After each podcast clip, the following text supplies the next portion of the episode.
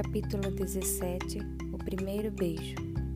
João Valjean adotara nova identidade. Passava por um comerciante aposentado, vivendo de rendimentos com o nome de Último Fauchelevent. Morava em uma casa simples na rua Plumet. Cercada por grades com jardim, a casa possuía duas saídas, uma pela rua da frente e outra pela de trás ideal para fugir no caso de ser descoberto. Vivia com Cosette e uma criada do interior, Gaga, chamada Toussaint. Por que deixara o convento tão seguro? Fora feliz como jardineiro, vira Cosette crescer, mas sua consciência o atormentava. Seria justo fazer com que Cosette se tornasse religiosa sem conhecer nada do mundo? O convento tornara-se o universo dele. Não seria uma escolha da menina. Seria, sim, uma falsa vocação imposta pelas circunstâncias. Cinco anos após os fatos narrados, o velho senhor Fauchelevent morreu.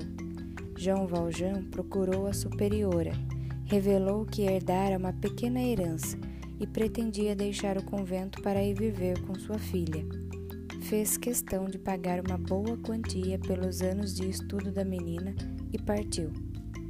De seu, só levava uma mala pequena, velha, onde guardava as roupas de Cosette quando menina. O mesmo traje preto com que a vestira ao salvá-la das mãos dos Ternardi. Durante algum tempo manteve três endereços, motivo pelo qual, ao segui-lo, Marius não descobrira a casa da rua Plumet. Entretanto, acreditava que, passado tanto tempo, sua fuga fora esquecido.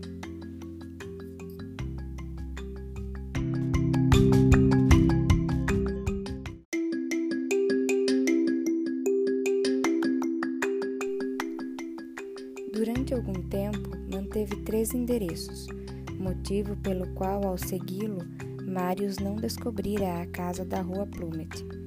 Entretanto, acreditava que, passado tanto tempo, sua fuga fora esquecida. Pouco saía, só para passeios com Cosette no jardim de Luxemburgo, como já vimos. Aos domingos não perdia a missa. Na casa da rua Plumet não recebia visitas nem vizinhos. Seu contato com o mundo exterior era uma caixa do correio, colocada na porta por ela, recebia os avisos de impostos, também recebia os avisos da Guarda Nacional. Esse é um detalhe importante, pois nos últimos anos se incorporara a Guarda Nacional com o nome de Último Fauchelevent. Era um costume de muitos burgueses da época. Possuía um uniforme militar que vestia três ou quatro vezes por ano para participar das atividades da corporação. Tratava-se de um trabalho voluntário que lhe dava prazer, ao mesmo tempo ajudava a fazer com que ele se assemelhasse a um homem comum. Quando saía com a filha, vestia a farda, parecendo um oficial reformado. À noite, punha roupas de operário, com um boné a lhe ocultar parte do rosto. Cosette se habituara à vida misteriosa do pai criada entre as freiras, pouco conhecia do mundo. Um dia, ao olhar-se no espelho, percebeu que era bonita. Lembrou-se de que, certa vez, quando passava por uma rua, ouvira um comentário que era sim bonita, mas que se vestia muito mal. A própria criada disse ao pai certa vez: Senhor Fauchelevent, Cosette está ficando bonita. Começou a se preocupar com as roupas com um instinto natural, abandonou os vestidos mal cortados para se trajar com elegância. Foi quando Marius a reviu no jardim de Luxemburgo e notou sua transformação. Iniciou-se a troca de olhares. Jean Valjean notou e passou a detestar o jovem apaixonado. Como já contamos anteriormente, João Valjean não conhecera o amor de uma mulher, perdera a mãe ainda pequeno e não tivera filhos seus. Todo o amor que possuía estava concentrado em Cosette. Não suportava a ideia de algum dia perdê-la, mesmo que para um marido. Decidiu não voltar ao jardim de Luxemburgo. restringiu seus passeios aos limites da casa da rua Plumet. Cosette entristeceu-se, mas nunca se queixou. A vida de ambos tornou-se ainda mais solitária. Sua única distração era praticar a caridade. Por esse motivo, João Valjean havia caído na cilada de Jondrette. Na verdade, Thénardier. Ao livrar-se da tocaia, João Valjean voltara para casa. A ferida provocada pela queimadura doía. Inventou uma desculpa. Não quis médico. Passou um mês com febre. Cosette cuidava do pai com dedicação. Apesar da doença, João Valjean estava alegre, sentia renovar-se a antiga alegria da vida a dois, semelhante à da época do convento. Nem mesmo o encontro com Ternardi o preocupava. Salvara-se e fugira mais uma vez de Javert. Marius ficou desesperado. Durante dois meses não teve notícia de Cosette. Finalmente, Éponine cumpriu sua promessa de descobrir onde morava o homem e a filha. Mostrou a casa da rua Plumet. O rapaz começou a rondar o endereço. Descobriu uma barra da grade que estava solta. Por várias vezes Cosette assustou-se ao ver uma sombra no jardim. Finalmente, Marius tomou coragem e deixou uma carta para a jovem. Ela a encontrou no banco do jardim. Não havia como identificar quem a deixara, mas no fundo do coração sabia.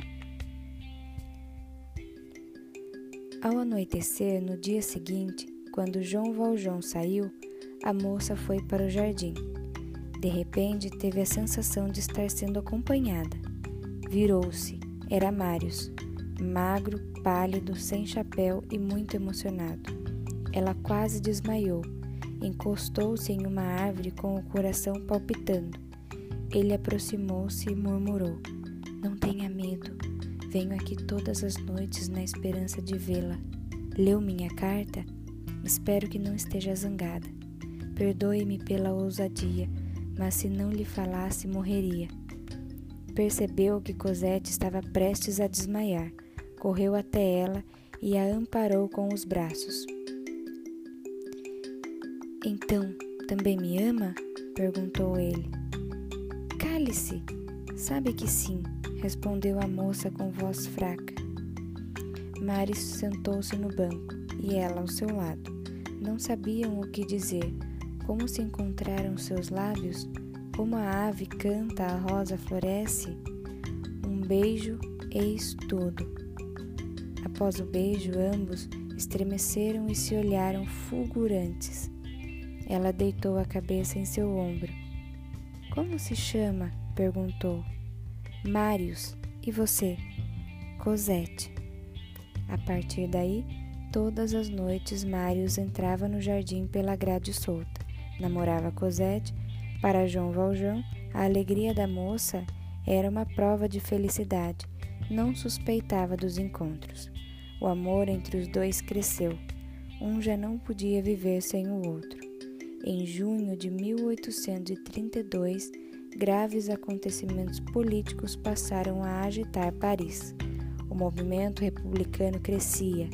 Certa noite, Marius observou que Cosette havia chorado. O que aconteceu? Meu pai decidiu que vamos para a Inglaterra daqui a uma semana. Quando exatamente?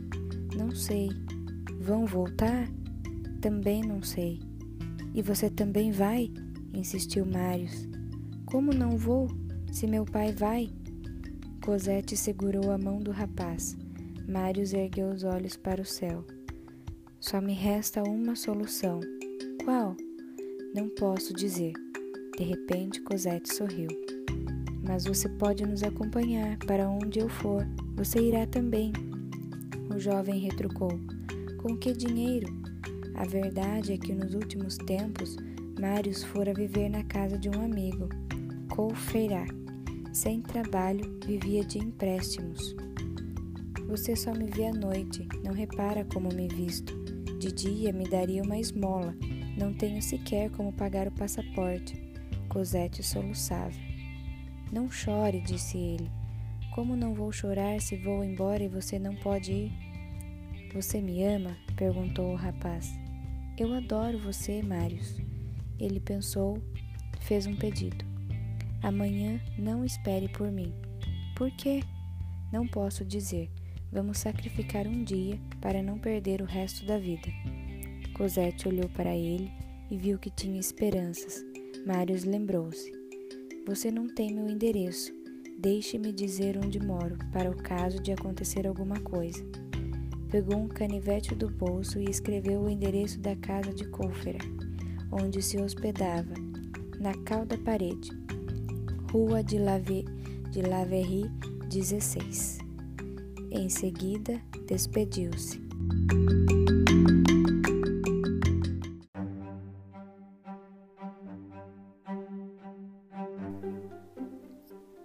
Qual era a ideia de Marius?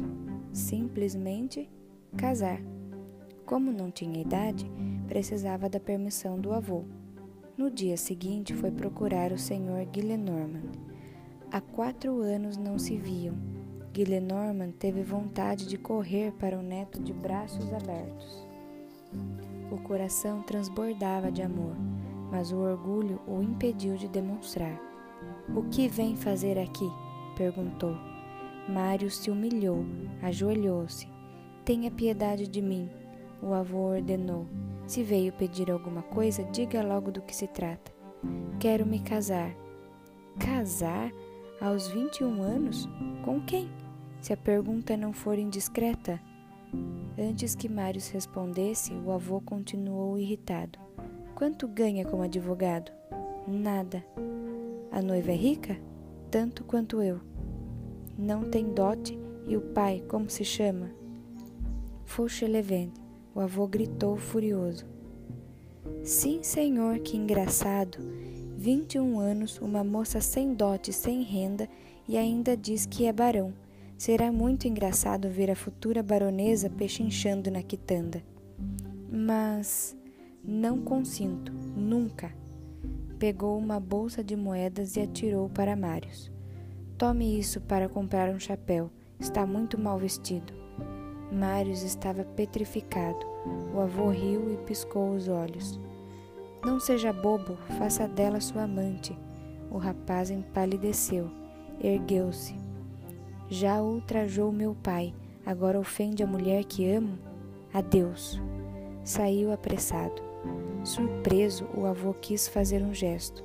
Não deu tempo. Marius já batera à porta. Como que fulminado, o avô percebeu a extensão do que dissera. Gritou: Corram atrás dele! Que mal eu fiz! Desta vez não volta mais. A filha acudiu. Ele foi para a janela.